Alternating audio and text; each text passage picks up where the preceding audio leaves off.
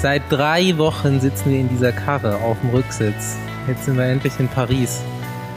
Ich hoffe, das Teil fährt uns nicht noch neunmal um den scheiß Champs-Élysées rum, sondern liefert uns direkt in der Eisdiele ab. Ich bin Bastian Marx. Moin Moin, Paul Voss. Und ich bin Andreas Staub. Herzlich willkommen im Besenwagen. Erstmal Breaking News von heute, was mich stark beeindruckt hat. Ähm, ich habe auf, äh, ich glaube, Cycling Porn Official, also wirklich international, einen Artikel gelesen, dass ein deutscher Student irgendwann diese oder letzte Woche auf einem Fahrrad nachts nackt geblitzt wurde. Und zwar mit 47 km/h in der 30er-Zone. Ich habe dann gleich meine äh, Kontakte ausfindig gemacht und tatsächlich rausgefunden, wer das war. Es ist ein gewisser Konstantin aus Kiel, der das anscheinend nach einer Party gemacht hat. Hut ab. Deutschland braucht äh, Vorbilder im Radsport. Da muss man echt sagen, klasse Leistung. Barfuß 47 km/h, das wird schon schwer. Auf dem Fixie. gehe ich Nur von aus. Schuhe an, stand drin. Ah, Nur- ach, doch, nur Schuhe. Doch, doch, Ja, okay, okay. dann, dann, dann, Dann, na dann. Ne? Also, auf, welche Seite, Gruß. auf welcher Seite war das? Cycling Porn Official. Porn. Porn. Solange Wir starten hier, mit Niveau, wie immer. solange wir hier äh, noch ums Karree fahren, äh, können wir uns ja noch kurz unterhalten, was die letzten drei Wochen passiert ist. Beziehungsweise was uns aufgeregt hat oder beeindruckt hat, Paul. Ja, also wir haben vorhin schon heiß diskutiert. Also ich finde ja die Reduzierung auf acht Fahrer ganz spannend. Man ist, ist ersichtlich, dass die Rennen dadurch härter geworden sind. Ich glaube nicht, dass das Profil äh, schwieriger war als die Jahre zuvor, sondern es ist wahrscheinlich so ein Mix aus der Hitze, die es gab, plus weniger Fahrer. Das heißt, Ausreißergruppen wurden nicht länger fahren oder weiter weggelassen. Das hat man ja auch gemerkt. Dadurch wird von Anfang an ein höheres Tempo gefahren. Ein Mann weniger, der hinterherfahren kann. Und ich glaube, das merkst du auch über die ganze Tour. Das Gruppetto war dadurch auch kleiner. Also man hat sich ja dieses Jahr schon Mühe gegeben, das Ding mal ein bisschen anders zu machen als sonst. Hier von wegen der ziemlich gefloppte Gridstart, äh, kurze Etappen, acht Fahrer. Es waren auf jeden Fall verschiedene Dinge anders. Manche haben nicht wirklich gezündet. Die acht Fahrer haben es für dich auf jeden Fall knackiger gemacht. Ich fand es ja gerade mit den Sprintetappen, das war halt nicht mehr dieses Stereo, dass die zehn Minuten wegfahren, sondern du hättest eher eine kurze Leine. Klar hat das Rennen zum Teil dann auch ziemlich neutralisiert. Aber ich weiß nicht, ich finde es trotzdem, vielleicht muss sogar noch ein Fahrer runtergehen. Ich meine, wenn ich mit meinen Teams unterwegs bin, also meinen Junioren, LKT, fahren wir mit sechs Fahrern und die Rennen sind komplett außer Kontrolle. Ja, ich bin dieses Jahr auch ähm, sieben Etappenrundfahrten gefahren. Das war, am Ende habe ich zum Teil noch zwei Rennfahrer übrig. Das war Krieg, jeden Tag. Klar, das ist halt keine World Tour, aber ich finde so ein, ja, kleinere Teams auf jeden Fall interessant und ich glaube, dieses Jahr muss man auch erstmal lernen, wie das abläuft und die Teams werden sich auch umstrukturieren. Dahingehend Wir im haben- nächsten Jahr. Ich meine, man muss jetzt erstmal gucken, wie funktioniert das. Giro kannst du nicht mit einer Tour vergleichen. Ja, und dieses Argument, dass es an den Stürzen oder dass man wegen den Stürzen es reduziert, scheint ja nicht zu funktionieren. Ja. Wir haben also, ja schon mal über diese Hammer Series geredet. Das greifen wir auch irgendwann demnächst nochmal auf. Aber da ist es auch so. Ich glaube, da sind es auch nur sechs oder sieben. Und das ist auch auf jeden Fall härter. Ja, also ich finde ja eigentlich härter wird's dann halt nur hinten raus. Ne? Wir haben das ja gesehen mit den, mit den Sprintern und das äh, hast du ja auch in der letzten Folge, glaube ich, schon mal angesprochen, dass halt wirklich auch der neunte Fahrer bei den meisten Teams halt jemand gewesen wäre, der eher schlecht bergauf fährt und dadurch halt hinten die Fahrer für so ein Gruppetto fehlen. Und das glaube ich echt auch der das Hauptargument, warum die ganzen Sprinter rausgefallen sind. Ne? Also neben der Streckenplanung, die war natürlich auch echt teilweise zu hart. Aber das hast du ja schon mal richtig gesagt. So. Und da haben ja auch viele jetzt versucht, nochmal so im Nachhinein zu analysieren, woran lag das, woran sind die Sprinter äh, gescheitert, sag ich mal, bei der Tour. Da habe ich mir auch nochmal dann so Gedanken drüber gemacht. Natürlich, klar, Streckenplanung war auf jeden Fall, wenn es direkt von Anfang an bergauf geht, für die meisten Sprinter einfach so schon zu schwer. Aber dann, wie du sagst, fehlen halt irgendwie, ein paar Fahrer. Und das andere, dass so halt früher hinterhergefahren wird, das war ja vorherzusehen. Ne? Also, dass dann die Ja, klar, Taktik sich genau. einfach so ein Aber bisschen als- ändert. Also, aber ich denke auch, dass man daraus dann trotzdem auch wieder lernt, dass die Teams sich vielleicht in der Zukunft ähm, dann vielleicht auch nochmal anders zusammensetzen. Ich weiß jetzt nicht wie, aber ich denke auch, dass dieses Jahr war es ein Jahr, wo jeder irgendwie erstmal lernen muss, dann gucken, was passiert in so einer Rundfahrt. Wer ist denn dadurch gescheitert und wem hat das was gebracht dieses Jahr? Mit den Ja, die, acht gan- die, die ganzen Sprinter. Die Sprinter, Ja, also ja Teams ganz wie- offensichtlich, So ne, Teams also- wie Katusha, die haben ja quasi äh, mit der Hälfte des Teams auf den Sprinter gesetzt, mit der anderen Hälfte auf den Gesamtklassementfahrer. Ja, die die sind auch auch, mit nur neun- mit einer Hälfte angekommen. Ja, mit neun Fahrern wären die aber auch nicht weitergekommen, davon mal abgesehen, glaube ich. Aber also das ist jetzt so meine objektive Meinung. Ich glaube, da war jetzt, oder nicht objektiv, wie auch immer. Ich denke, da ist einfach einige Dinge laufen falsch, sind nicht falsch gelaufen, sondern laufen falsch. Man muss aber auch sagen, dass man auf der letzten Bergetappe schon das Ruder ganz gut rumgerissen hat. Also da ist man als Team mal aufgetreten und hat Definitiv. sich richtig in die Fresse gehauen und hat den Sakharin nochmal die Top 10 gespült und er ist noch ein gutes Zeitfahren dazu gefahren. Muss man sagen, Chapeau, aber alles davor war halt echt eher unterirdisch. Es ist auch gar nicht aufgetaucht vorher einfach. So ein äh, Fahrer wie, wie Nils Saccharin ist dann immer so als irgendwie Zehnter, Siebter ins Ziel gekommen. Dachte ich mir noch, ey, super zähe Ja, Sau, Nils- der Typ. Aber Also Nils ist schon. klar, die haben gearbeitet, aber es ist nicht, es war nicht sichtbar für den Zuschauer. Ja, es liegt vielleicht auch an der, an da, den, Au den Autofahrern, würde ich jetzt erstmal sagen. Hinten. Ja, aber ich sag, sag mal so, da nach den in den Top Ten sind ja echt auch ein paar andere Fahrer, die nicht sichtbar da jetzt mit Teamleistung irgendwie vorne drin gelandet sind. Das, sieht, das sind halt auch so Sachen, die man nicht unbedingt mitbekommt. Ne? In den Bergen, da gibt's halt eigentlich nur ein Team, was von vorne fährt und das ist so das Bild, was du ja als Zuschauer so eigentlich bewusst ist die ganze Zeit. Aber eigentlich muss man auch sagen, Katjuscha ist mit zwei, Team, mit zwei Zielen, mit zwei Teams quasi angereist. Ein Ziel war Etappensiege mit Kittel und das zweite Ziel war Top Ten mit Sakharin. Ja, und das haben sie erreicht. Also Ja, haben sie äh, eins von zwei Zielen erreicht, war jetzt in der Hinsicht gar nicht so schlecht. Ich meine, Quickstep ist halt da ein krasses Beispiel einfach. Die sind einfach zu stark. Ich meine, die, ich meine, der hat einen aller verliebt, der halt auch macht, was er will. Der fährt irgendwie gefühlt jeden Tag da einfach nur ein bisschen trainieren, hat auch Spaß dabei und gewinnt dabei auch zwei Etappen. Der hat ja jetzt auch den krass. Beinamen The Great Showmaster. Ja, das ist, der, der macht halt, was er will. Aber wenn ich halt zum Beispiel, Dumoulin ist für mich ein gutes Beispiel, wenn der bei Sky, also Jaron Thomas oder Chris Froome, wären nie in der Situation gewesen, auf der Etappe zu Mouille-Bretagne, da diesen Sturz oder dieser äh, Zusammenstoß mit Bardet verwickelt gewesen zu sein, weil die einfach vorne sind. Und das hat jetzt ihn nicht die Tour gekostet, weil selbst den Abstand abgezogen wäre er nicht vor Jaron Thomas gewesen. Nichtsdestotrotz, das wäre halt bei Sky nicht passiert. Und da musst du halt dann sagen, da funktionieren Teams so wie Sky halt immer. Du kannst nächstes Jahr alle auf sieben Mann runter machen. Da steht Sky halt dann mit trotzdem fünf Leuten da, zwei Liedern und die fahren trotzdem schnell. Weil die halt jemanden haben wie Egan Bernal, der fährt halt so schnell berghoch wie 99 oder besser als 99 Prozent der anderen Fahrer in der Tour. Und das ist halt eigentlich Aber wie könnte man das jetzt so ein bisschen spannender gestalten in Zukunft? Also du kannst jetzt nicht, wie du Es- sagst, ne, es bringt ja. gar nicht wenig, Nein, das ist halt das Einzige, was du Fahrer, machen kannst. Du machst Salary Cup. Worüber wir alle schon immer reden. Oder du machst eine Beschränkung an Punkten. Das heißt, die Fahrer zu einer Tour dürfen maximal 200 World Tour Punkte haben und dann musst du das auf deine Fahrer aufteilen, die du mitnimmst, ja? Genau. Also, also irgendwas, du musst irgendwas nach oben hin begrenzen. Wenn du nach oben hin alles offen lässt, wird Sky, wenn du auf fünf Fahrer reduzierst, dann kommen die mit den vier besten anderen Rundfahrern der Welt an. Ja. Ja, also das ist, du wirst nichts machen können und da regiert sicherlich das Geld, aber auch die Struktur im Team, die man durch Geld kaufen kann. Also Salary Cap kennt man ja aus anderen Sportarten. Einfach das Gesamtbudget, was so ein Team hat, darf nicht überstritten werden. So wie im Fußball, meinst du? Nee, nee nicht im Fußball, aber gibt's ja schon in vielen anderen Sportarten. Und ähm, das könnte natürlich so alles ein bisschen gleichwertiger machen. Ist halt die Frage, wird das Rennen dadurch dann wirklich spannender? Oder Ja, hast du vielleicht klar. nicht noch eine, Es ist so noch- als Außenstehender noch eine verrückte Idee, wie man das machen könnte, Basti? Also jetzt kurz ein, ist halt findet halt eine Umverteilung statt. Haben banal. Ich meine, der hat jetzt jeden Tag seinen Wert gesteigert. Sagen wir, in zwei Jahren gewinnt er eine Grand Tour, dann ist der Wert drei Millionen, wenn nicht sogar mehr.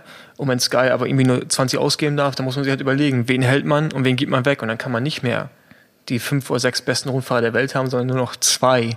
Und die müssen dann wiederum woanders hingehen. Ich finde die Idee eigentlich ganz gut, wobei dann im Radsport eigentlich sowieso das Geld fehlt. Also du würdest noch nicht mal mit einem Salary Cap, würdest die anderen Teams ja anheben können. Also da Ja, müsste ja genau, sowieso ist- eine Umverteilung von den Geldern Da, passieren. da geht es eher um TV-Rechte und äh, Preisgeld und all solche Dinge und Einnahmen im Allgemeinen. Das ist eh ein äh, ganz anderes Thema und ich glaube, der würde zu weit führen für diesen Ja, das Podcast. ist ja Ja. wirklich dann auch im, im restlichen Sport so. Aber es geht ja, Ja, also gerade auch, ist ja auch so Im paar Dinge- Radsport sind die Diskrepanzen halt riesengroß. Ne? Also das ist echt so, da ja, verdient, aber glaube ich ich, meine, ein, welche, welche drei Teams gewinnen dann immer die Champions League? Also, das Ja, gut, aber trotz, ah, nee, aber, ja, Basti, aber das darfst du halt im Vergleich. Also in den letzten Jahren war es immer ein Team. halt, du musst halt prozentual dann gucken, wer sitzt da auf der Bank, wie viel bekommt er. Und dann schaust du, wer fährt bei der Tour. Peter Sagan ist halt immer ein krasses Beispiel. Da kann halt jemand, finde ich, ähm, der verdient halt ein bisschen mehr als Mindestgehalt in der World Tour und fährt dann für den Sagan an oder fährt für Sagan bei der Flandern und fährt der Roubaix. Roubaix gewinnt er. Sagan sein Gehalt ist vier bis fünf Millionen, wenn nicht sogar mehr. Da und Mindestgehalt ist, je nachdem, wo du bist, pro Conti, Neoprofi oder nächstes, sagen wir um die 40.000 bis 50.000 Euro. Ja, prozentual ist das nicht gerechtfertigt. Dass der, in dem, dass der in dem gleichen Rennfeld, im gleichen Team ist und vielleicht auch sogar sein entscheidender Mann. Auf jeden Fall. Und das ist, eine, das ist eine Diskrepanz, die ist so im Fußball auch nicht vorhanden. das stimmt. Ja, du musst ja einfach denken, die acht Fahrer, die jetzt für Sky da am Start stehen, die verdienen zusammen mehr als das Budget von manchen Teams, die da mitfahren. Ja, Also, definitiv. Ja. Vanti Group Goubert. ja, ja, gut, ist ja Pro Conti, das sind andere Maßgaben, andere Ziele, aber klar, die fahren im selben Rennen, sicherlich. Aber da erwartet man nicht, dass sie die Tour gewinnen. Also du kannst halt nicht von Education First verlangen, dass man mit deren Budget eine Tour gewinnt, weil das ist halt allein vom Team schon gar nicht möglich. Oder mit dem Fahrrad. Okay, Andi, du hast ja auch was überlegt. Was war für dich beeindruckend? ja Oder nachgedacht? weniger beeindruckend. Also das, die Tendenz hat man jetzt schon die letzten Jahre gehabt und ich fand, dieses Jahr war es ja, glaube ich, noch ein bisschen unspektakulärer, der Kampf um das grüne Trikot. Ich weiß gar nicht, Sagan hat, glaube ich, insgesamt über 400 Punkte gehabt und Platz zwei 477 war neuer Rekord, sein Alter lag bei 470. Aber ist nicht der größte Rückstand, den er, oder der größte Vorsprung, den er je hatte, war, glaube ich, vor drei Jahren. Also war schon noch mal mehr. Ja, also da, da finde ich, sollten sich die Tourorganisationen, äh, da sollte die sich schon noch irgendwie mal überlegen, vielleicht diese Zwischensprints wieder rauszunehmen mit den 15 Punkten. Ich meine, es ist immer ganz interessant so, äh, dass sie da so einen Sprint ausfahren. Ja, ich aber- finde es überhaupt nicht interessant. Genau, Ja. und das wurde halt auch immer weniger so Ja. in letzter Zeit, dass die halt nie voll fahren und weil genau jeder weiß, ob ich jetzt einen Punkt mehr oder weniger hole, am Ende So habe ich eine- eh so eine 100 Punkte Idee. Rückstand. Was mein Stiefvater mal eingeworfen hat, letztens, der relativ wenig Ahnung von Radsport hat, war, dass man in den Zwischensprints und auf den Bergwertungen Zeitbonifikationen rausgibt. Das, Das war ja früher Ja. so. Früher so. das, Also äh, der Berg, bei den Bergsprints nicht, aber bei den, äh, bei den aber Bonus weiß das wäre ja tatsächlich was, Ja, aber was es die- ein bisschen spannender machen Nein, aber würde. dieses Jahr gab es jetzt auf den letzten 10 Kilometern oder meistens letzten 10 oder letzten 20 gab es auf den ersten neun Etappen 3, 2 und eine Sekunde. ja, gut, das- das, das- ist ja das- auch das- nichts. Wenn du da das- 15 das- Sekunden rausgibst, Ja, klar, aber da hast du ein komplett neues Game, weil dann geht es nicht Ja. nur um die Sprinter, dann siehst du auch die Gesamtwertungsfahrer. Ja, aber das, das grüne Trikot ist ja immer noch das Trikot des besten Sprinters. Also vielleicht ja sollte genau. man da einfach und da einfach zwischendrin gar nicht, sondern nur am Schluss. Ja, Also ja, es ist und auch richtig auf. Etappensiege. ich beim Giro ist es so, da gibt es ja am Ende Genau. nur Da das. Beim Giro gibt es so viele Trikots, ich weiß gar nicht, Ja, aber ich da glaube, ich da gibt es Trikots jetzt Intermedia Sprints, also das, was nur auf der Etappe ist. Und Ey, dann ich- im Ziel Paul, ist, glaube ich, das Ich versuche das schon seit 15 Jahren zu verstehen, ich verstehe es immer noch nicht. Aber du, du hast vollkommen recht. Also am Schluss bei Flachetappen die meisten Punkte und bei Nicht-Flachetappen auch nicht so viel Punkte fürs Genau. Grüne. Dass endlich der beste Fettsack gewinnt. Er muss auf jeden Fall was machen, dass Sagan da nicht. Also ich meine, für die anderen Wie Sprinter. hat die, es dieser Christoph eigentlich auf den Champs-Élysées geschafft? Habe ich mir gestern gedacht. ey, das ist ein super Rennfahrer, Mann. Ja, der hat schon einen großen Motor auf jeden Fall. Also meine, ich, hat die ich will Flandern nicht Rundfahrt darauf hinaus, gewonnen, dass er irgendwie gecheatet hat. Nein, ich nee, will nee. darauf hinaus, Ey, dass da- der diesen Hast du dir mal- diese hast du dir mal gefühlten angeschaut, wie der- 85 Kilo über Nee, diese nee, Berge ja drüber leichter. hat. Ja, aber hast du mal angeschaut, wie der. Flandern gewonnen hat? Der hat Flandern mit dem Solo gewonnen, Mann. Und ich würde auch behaupten, der wiegt nicht mehr als 75 Kilo, wenn überhaupt. Ja, aber war es jetzt gerade eine Fehlinformation mit Flandern im Solo? Kann das mal einer Er recherchieren? Mit, mit Terpstra, Mit glaube ich, Terpstra angekommen. rausgefahren. Mit Terpstra und Terpstra hat den absoluten Idioten-Move am Schluss gebracht, indem er einfach Ja, irgendwie 400 ja, Meter vom Ziel so, gemacht wenn hat, du ja. bei 250 Kilometer Eintagesrennen Flandern-Rundfahrt vorne bist, dann hast du hast du kein, schon ein bisschen Power. wirst du am MIT nicht mehr äh, angenommen. Ja, aber, aber der Christoph ist absolut starker Rennfahrer. Also ich Bergen. bin beeindruckt, ne? Ich will jetzt hier gar nicht irgendwas. ja, also der hat das drauf. Da muss man sich keine Sorgen machen.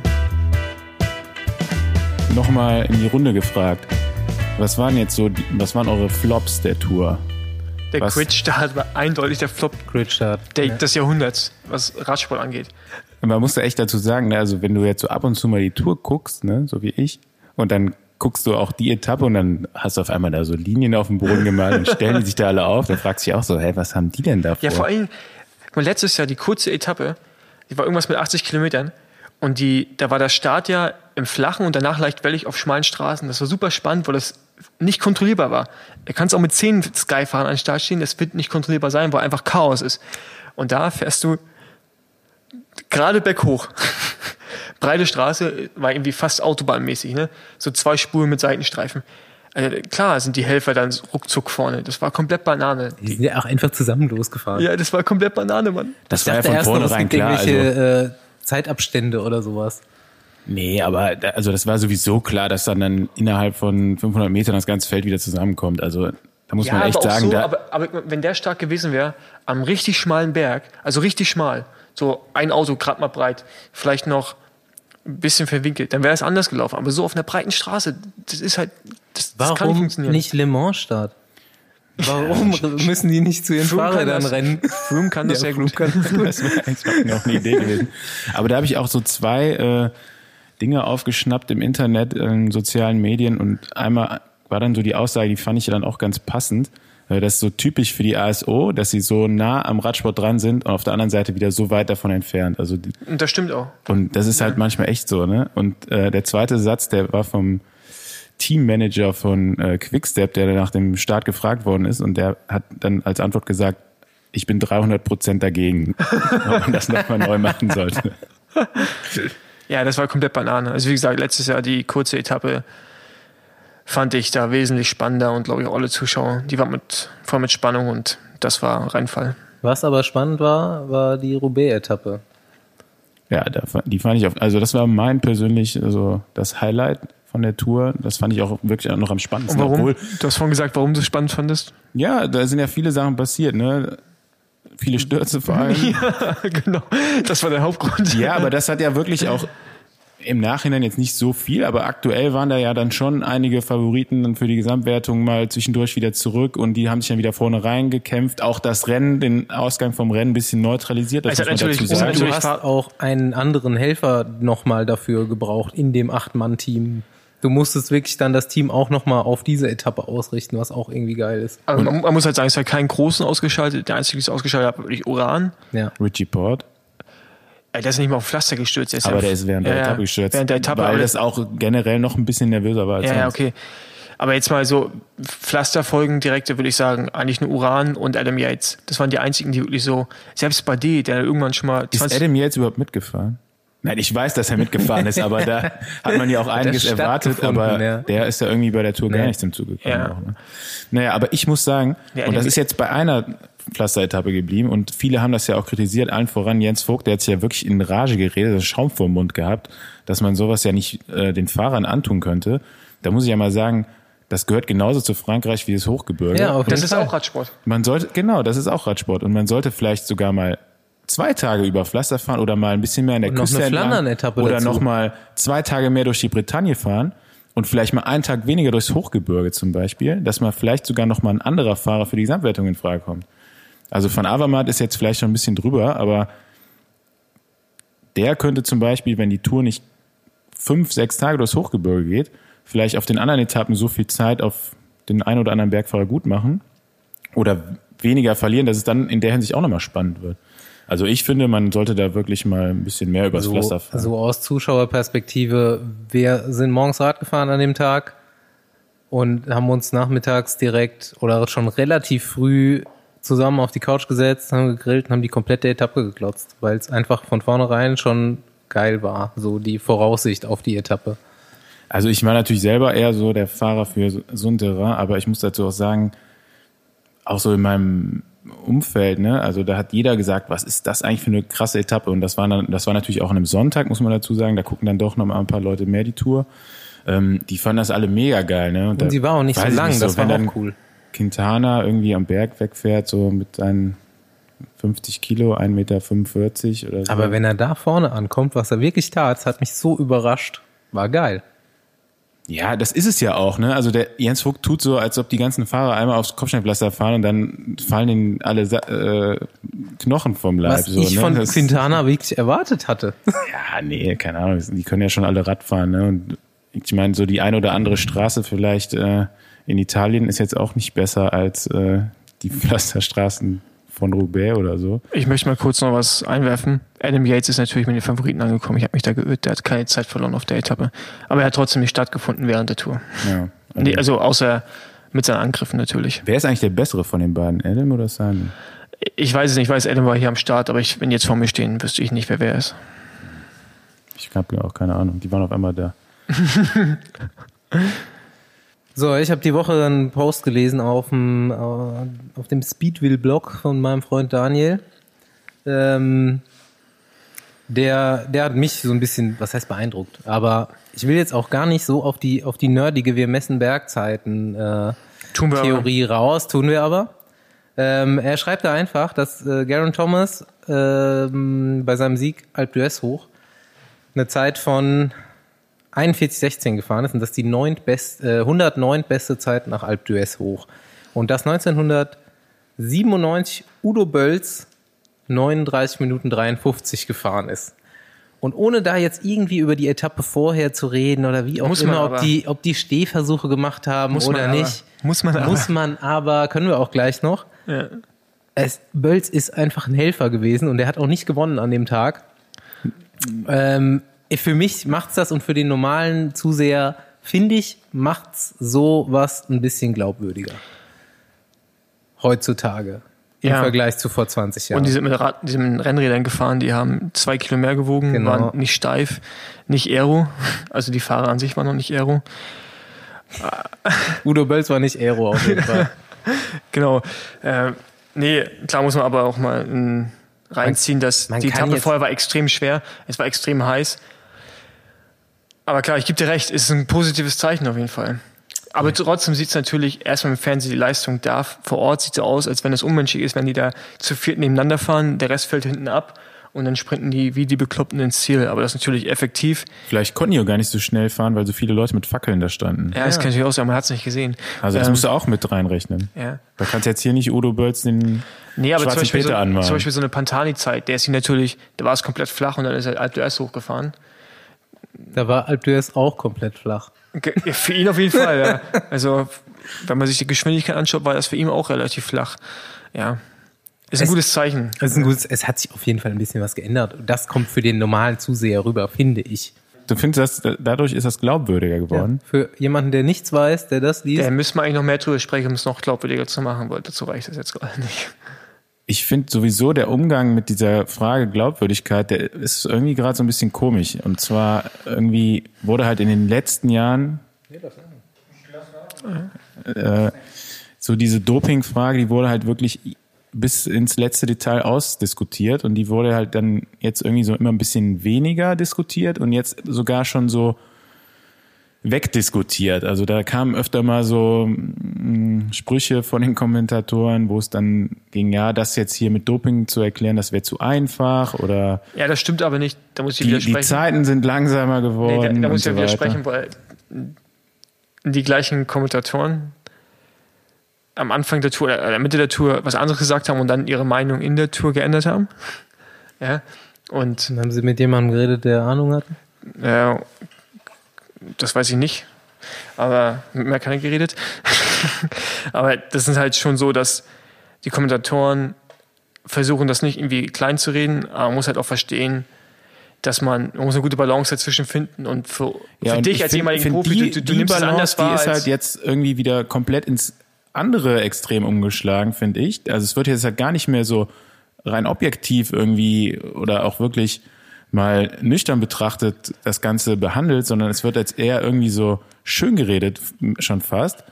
Und so, ja, nee, das muss man jetzt glauben. So. Und da frage ich mich echt so, ja, ganz ehrlich. Nein, also eine, man muss es nicht glauben, aber man muss halt versuchen wegzukommen davon, so allgemeine Vermutung immer zu haben, oder immer zu sagen, findest du? Ja, Klar, hundertprozentig. Das ist falsch. Du kannst nicht jede sportliche Leistung, die du siehst, kannst du nicht anzweifeln. Wenn du sagst, bei der Tour, wenn äh, Thomas da Alp gewinnt, dann muss, und du sagst dann direkt, das, nee, das muss ich erstmal anzweifeln. Dann musst du jede andere sportliche Leistung, Ja, jede, natürlich. dann musst du jede andere, egal in welchem Sport, wenn deine Schwester reiten geht und die reitet da gut, dann musst du das anzweifeln, weil du sagen kannst, das, Ja. nee, doch, so ist Weil es das auch. Aber so habe ich das auch. Ne? Also ich habe generell in jeder zweifelst deine Schwesters Nee, nee, nee, nee. Reit-Performance an. Generell, also ich habe einen Generalverdacht schon bei jeder außergewöhnlichen Leistung in jeder Sportart. Ja, aber, aber wie bemisst du außergewöhnlich in dem Fall?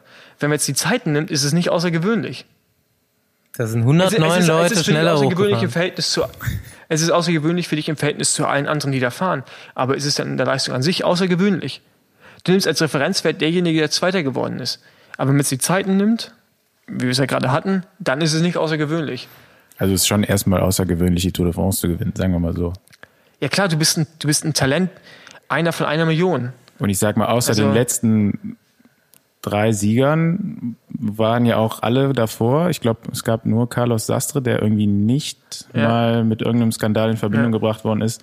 Soweit ich zurück denken kann und auch die Liste so weit nachvollziehen kann, der Toursieger. Ähm, also kann man ja schon erstmal so Ja, ein aber bisschen, Stauf- zw- zumindest mal so einen Rest Zweifel haben. Aber den ne? Gedanken, den du hast, ist eigentlich, ja klar, Restzweifel, aber ich finde, da war schon ein clearer Cut.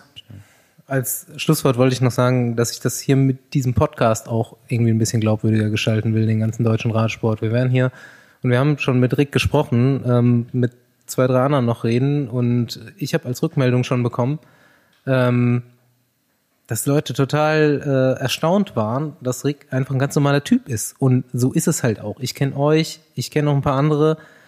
Es gibt Leute, die glauben, die Tour de France kann man nicht ungedopt fahren und alles sind totale Maschinen, totale verbohrte Typen, aber es gibt echt viele Radprofis, Ex-Profis, die ich kenne, die sauwitzige Typen sind und ganz normale Jungs von nebenan.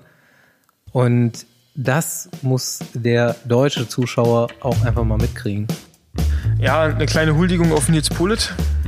Wer ihn vielleicht kennt, ich finde, er ist eine geniale Tour gefahren und hat es eigentlich so ein bisschen gekrönt mit der letzten Etappe, wo er dann sich doch relativ lange nach vorne halten konnte und ja, zwar immer versucht, an den falschen Tagen in die Gruppen zu gehen, also gerade dann, wenn es irgendwie eine Bergankunft war oder eine Bergetappe. Nichtsdestotrotz glaube ich schon eine sehr, sehr geile Tour. Bei der Schmitternacht klappt das auf jeden Fall immer, das mit dem vorne wegfahren. ähm, ja, Schmitternacht, gibt's das überhaupt noch? ja. Kommt das Ja, jetzt ja, irgendwann demnächst ja, auch, ja? Gibt's demnächst, ja. Hier in Köln? Können wir, da, können wir zuschauen. da gehen wir mal hin, oder? ja. Ich war letztes Jahr, da ist er vorne weggefahren. Hat alle überrundet. Hat er weiter geübt bei der Tour.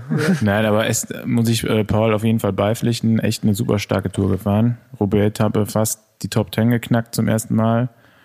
Mm, am Schluss nochmal diese überragende Attacke. Ähm, schade, dass da irgendwie die Gruppe, da habe ich mir auch am Anfang schon gedacht, die könnte vielleicht sogar durchkommen. Da waren ich ja glaub, echt das ein paar mit Tyler Finney, das war, Alter, Kendall von Tyler Finney wieder kaputt gegangen ist. ja, weil der Sattel reingerutscht ist.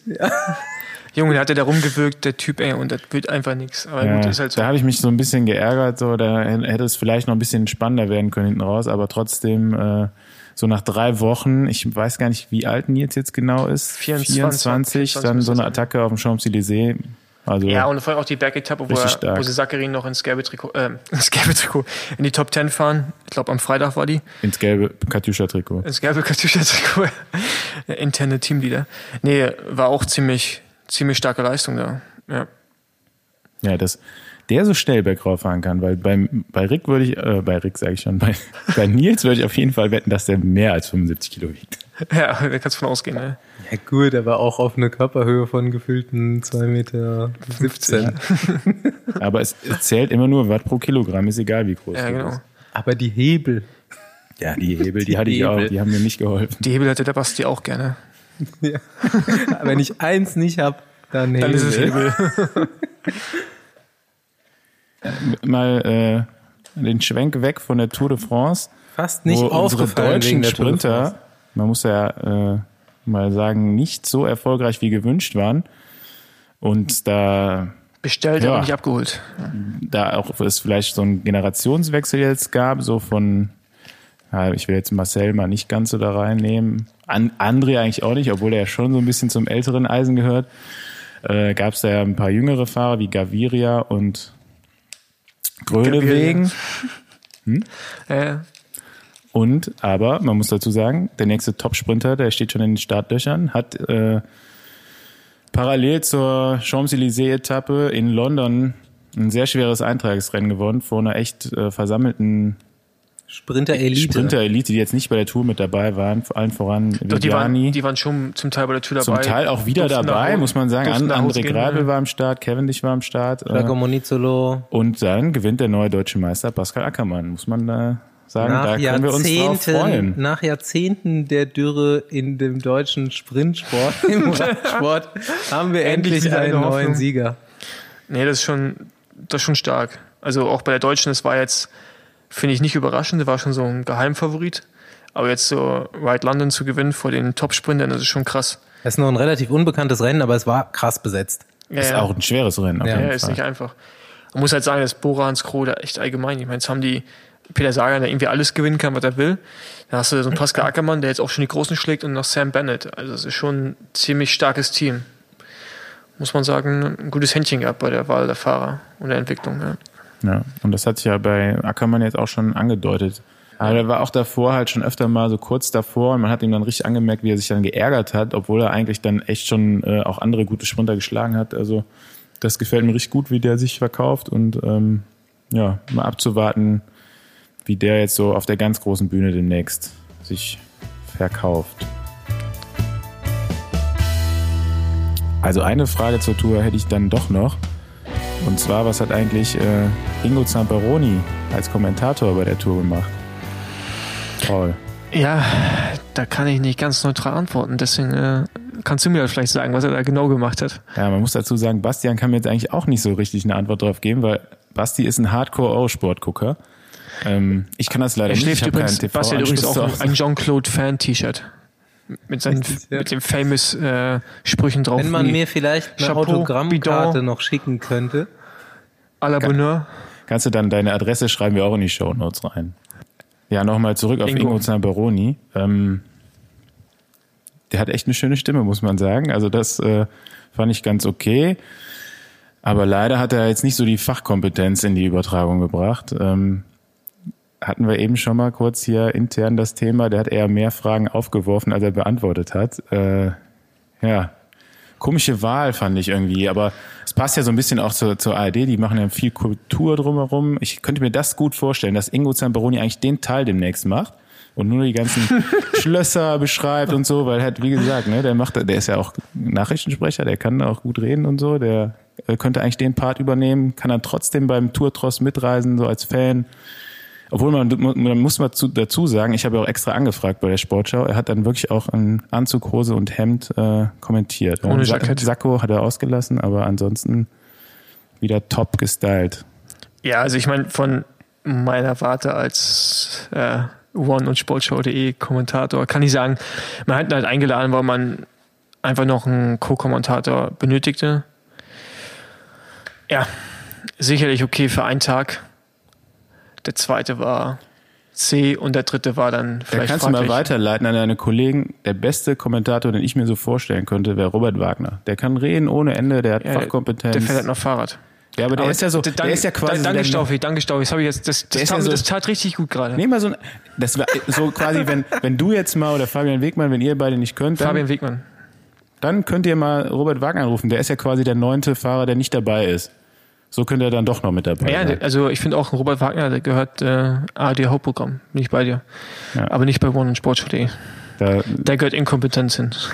so wie ich. ja, da müssen wir deinen Kollegen aber mal rausnehmen. Also dann da übernimmst du nur den Part der Inkompetenz. Schön groß hier an der Stelle. An Ja, Florian. genau. Der Florian Kurz macht einen guten Job oder hat einen guten Job gemacht. Macht er natürlich zukünftig auch noch. Basti, gibt's da noch was Die- von Eurosport, was wir verpasst haben? Ich muss ja zugeben, ich bin ja hier Sportschau.de Gucker. Weil du ein Riesenfan von mir bist, natürlich. Nee, ich habe keinen TV-Anschluss. Ich kann nur Ja, weil du ein Fan von gucken. mir bist. Und weil ich ein Fan von, von dir bin, Paul. Genau. Das ist ja die Eurosport-Kritik, ähm, Carsten Miegels, Jean-Claude Leclerc. Ähm, erstmal, da wir das noch mehrere Jahre hören werden, glaube ich. Der Typ heißt Primosch. O und ein weiches S am Schluss. Primosch, nicht Primus. Primosch, Roglic. Primus ist ein Bier. Ja, wollte ich gerade auch sagen. Das ist ein Bier in Belgien. Ja, dann habe ich, glaube ich, auf den letzten 26 Kilometer Paris-Etappe das Wort Rennmaschine siebenmal gehört. Seine BMC-Rennmaschine, Ich glaube, der, seine Specialized-Rennmaschine. Ja, ist ein Fahrrad halt, ne?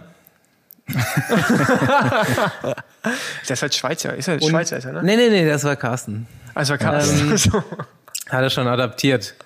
ähm, jo, und Jean-Claude, da bin ich mir halt immer noch nicht sicher, so richtig. Ob das eigentlich der witzigste Typ der Welt ist, der zu Hause sitzt und sich immer überlegt, ah, was könnte ich jetzt wieder total beknackt betonen beim nächsten Mal, so dass es richtig dumm klingt. Oder ob die Sprache da, wo er herkommt, wirklich so ist, dass die Betonungen an völlig falschen Orten sind. Ich glaube, das Aber- ist eher am letzteren. Ja, genau. Ja. Schweizer tut uns ja leid, aber ich meine, Ja, trotzdem muss ich eine Lanze für Eurosport brechen. Unheimlich viel Radsport, Übertragung, Berichterstattung, Eurosport 2, Eurosport 1.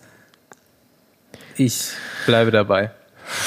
Ich kann es leider nicht empfangen. Also sonst würde ich mir, glaube ich, auch ab und zu mal da angucken, wenn der Paul weggeschaltet wird bei One, dann würde ich vielleicht mal umschalten, aber Die Geier in den Pyrenäen waren auch ein großes Thema auf Eurosport. Die, die waren aber auch auf AD auch ein großes Thema. Bei One, ja, ja, die waren auch ein ganz großes Thema. Aber ähm, ja, keine Ahnung. Ich bin halt. Ich weiß ja, wie die in England arbeiten. Ich habe mit denen ja auch schon zusammengearbeitet bei Eurosport und da ist halt die Kompetenz doch um einiges größer und die haben auch ein größeres Team. Und ich glaube, das ist das größte Problem, was wir in Deutschland haben, dass Carsten Miegels und äh, Jean-Claude ähm, so die Hauptrennen machen. Und da ist natürlich ein, wie heißt der, der Alpecin Hansel, ähm, Jörg Ludewig, hast du da im Rumspringen, der aber eigentlich komplett der ist auch manchmal dabei. der, ist, ja, ja, der eigentlich komplett parteiisch ist, meiner Meinung, meiner Meinung nach. Und zu oft das, den Namen Katusha Alpecin in den Mund nimmt und zu seine eigenen Fahrer da anfeuert. Ja, wir haben einfach ein Kompetenzproblem. Ich sag, ich sag nicht, dass ich es besser machen würde. Ich habe auch meine äh, Schwierigkeiten mit einigen Dingen. Wir machen gleich noch eine Live-Kritik von Paul Voss Genau. auf 1 One. Aber ich finde halt, da könnte man bei Eurosport mal vielleicht ein bisschen die Türen öffnen und zum Beispiel so Robert Wagner vielleicht mal reinholen, weil da gibt es in Deutschland auf jeden Fall eine Menge guter Leute. Robert, du wärst mein Traumkommentator für jegliche Radsportübertragung. Ein Zuschauer schreibt an 1 One und will wissen, warum Tim de Klerk auf den Flachetappen immer 150 Kilometer von vorne fahren kann, wie der das überhaupt hinkriegt. Frage wird an Paul Voss weitergeleitet. Paul Voss sagt, Training. Tatsache, Training und Talent. Akribische Vorbereitung. Ja, was willst du denn darauf antworten? Soll ich jetzt sagen, Der Zuschauer will hören, dass Tim de Klerk einfach eine sauhohe Schwelle hat, weil er ziemlich groß ist, ziemlich lang, ziemlich viel Watt fahren kann, ohne dass es ihm was ausmacht Nee. im Vergleich zu den Stau, Bergfahrern. Sta- Staufi schüttelt übrigens gerade den Kopf. Ja, der darf ja gleich noch was dazu sagen. Und, und Stau, Staufi ist ein Und- Normalverbraucher, hat nämlich Und keine Ahnung. dass er dafür auch einen Haufen Geld kriegt und dass es genau seine Aufgabe ist, genau das zu machen. Im Vergleich zu jemand anderem, der das in dem Moment nicht macht. Ja, ich würde auch aber auch sagen, es liegt so eher am Training auch. Also wenn, Danke, Staufi. Und da war vielleicht jetzt auch so das eine oder andere nicht so richtig, was du gesagt hast. Ähm, Scheiß viel Geld stimmt schon mal wahrscheinlich nicht. das kann sein, ja. Ob der jetzt so eine hohe Schwelle hat, weiß ich auch nicht. Vielleicht kann er einfach nur diese unterschwellige Leistung besonders gut fahren. Weil es nämlich eine unterschwellige Leistung als eine ja, Oberschwellige. aber weil er es halt besonders gut kann. ja, aber auch durch Talent und Training. Ja. Ja, aber glaub, der genau trainiert- dafür. Der trainiert auch dann immer alleine oder wenn er in der Gruppe fährt, fährt er immer nur vorne. Wo wir sowieso beschlossen haben, irgendwann in Zukunft mal über Fixed Racing und äh, die Fixie-Szene zu reden, ist mein dieswöchentlicher Instagram-Account-Tipp Fixpot. Ähm, ich kenne keinen richtig, aber ein paar von den Jungs sind mir auf jeden Fall schon über den Weg gelaufen, waren alle ziemlich cool und sind auf jeden Fall einfach coole Pod-Assis und bringen das auch in ihrem Account rüber mit den Fotos und sind auch schnelle Fixed Racer. Ich find's geil. Mein Tipp für die Woche Fixed Pod. Ja, ich mache da mal Werbung in eigener Sache und zwar das Paul Voss Development Team. Wie der Name schon sagt, mein eigenes Nachwuchsteam, Juniorenteam. Ja, gebt dem mal ein Follow. Ja, mein Instagram-Tipp ist, glaube ich, eher so ein schon angesprochener Typ, der nur Fahrrad fährt, um Bilder zu machen. Dafür sind die aber auch sehr gut, muss man sagen. Ähm, das ist ein Amerikaner, der in Salzburg lebt und der heißt John Brainard und der Instagram-Account nennt sich J, also J und dann Brainard mit Y. Ähm, ja, ist halt ziemlich oft in der in verschiedenen Ecken Europas vor allem unterwegs und macht ziemlich coole Landschaftsbilder. Manchmal ist er mit drauf, manchmal nicht. Irgendwie immer ein Fahrrad mit dabei. Also er cool, fährt ja. quasi mit dem Auto durch die Gegend, um Bilder zu machen mit seinem Nee, Fahrrad. nee, der, Nee, fährt nee, schon, der ist schon- der fährt schon richtig viel Fahrrad. Der hat auch verschiedene Fahrräder. Irgendwie auch die Gravel-Geschichte wieder, hat ein gescheites Rennrad, seine Freundin fährt auch, seine ganzen Kumpels fahren auch. Basti Leider, kennt den anscheinend. ja, Basti kennt ihn. Leider spricht John kein Deutsch, deswegen kann er Aber du unseren, kannst bestimmt Englisch sprechen.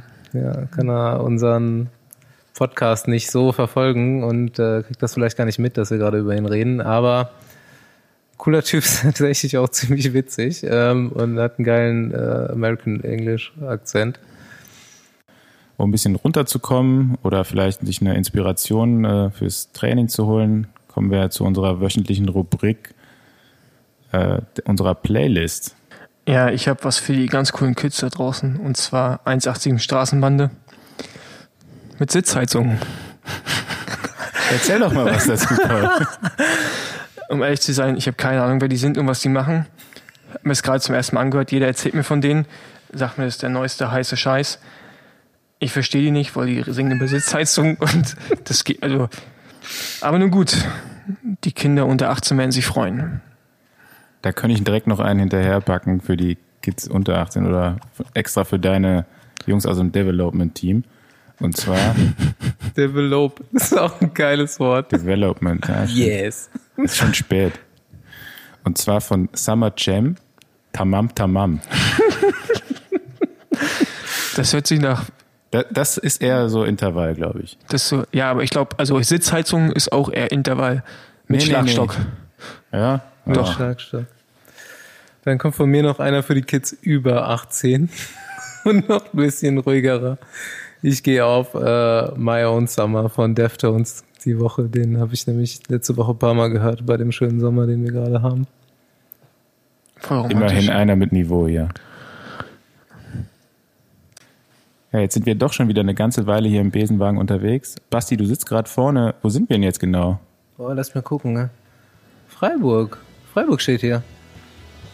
Ich kenne hier wen. Vielleicht kommen wir da unter. So, ihr Süßen, bis zum nächsten Mal.